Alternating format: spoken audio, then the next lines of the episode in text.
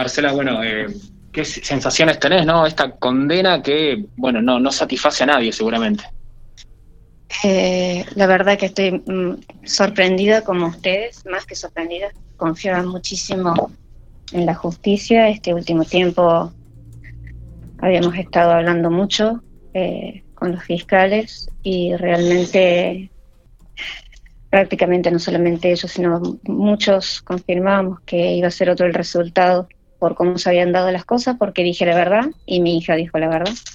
Pero son los jueces los que están puestos para que las leyes se cumplan, no yo, y recae sobre la conciencia de ellos. Eh, yo no quisiera que le pasara a ninguno de esta ciudad, que le pase lo que nos pasó a nosotros. Eh, por supuesto que voy a hablar con el abogado y apelaremos y, seguiremos hasta que consigamos eh, lo que realmente corresponde que le debe recaer a cada uno de ellos. ¿Más a los delincuentes que, que a la familia? Sí, Sí, en este momento sí. En ese momento me sentí usada porque lo que escuchaba no sonaba para nada verdadero. Pero en este momento me doy cuenta que era al revés.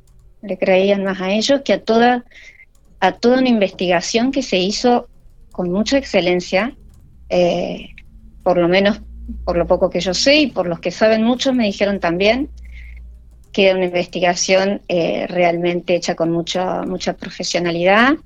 y no entiendo qué es lo que no pudieron ver. Estaba el ADN también en uno de los cuchillos.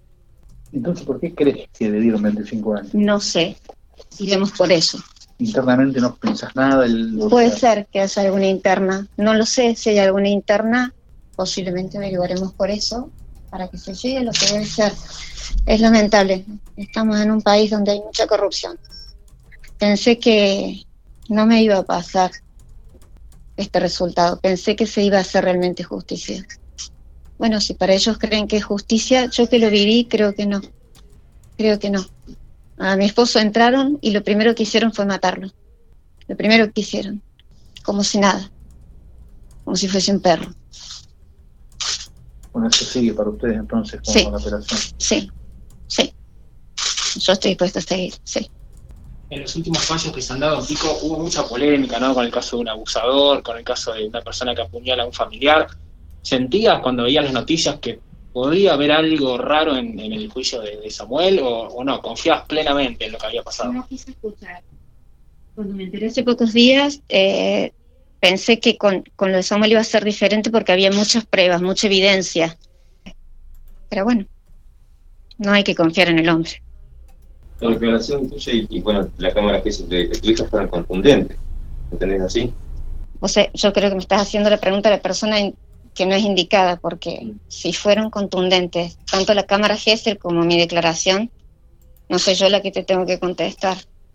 Tendríamos que hacer esa pregunta a otra persona. No sé por qué. no hablaba de, corrupción. ¿Dónde entiendo que está la falla? En la Argentina, en el sistema. Está en todos lados. Creo no ser la única argentina que digo que es corrupta. Es lamentable. Creí que habiendo tantas evidencias realmente, realmente confié que, que se iba a hacer justicia, pero bueno. ¿Creíste en los pedidos de disculpas de, esta? no, no, no. No, estuve en ese recinto y todos los que estábamos en ese recinto hablamos de lo mismo. Se notaba que no, no había un arrepentimiento genuino. De, a ver, que haya un arrepentimiento genuino no quiere decir que ellos no tengan que cumplir sus condenas por el delito que cometieron. Eso es otra cosa. Es otra cosa. Gracias.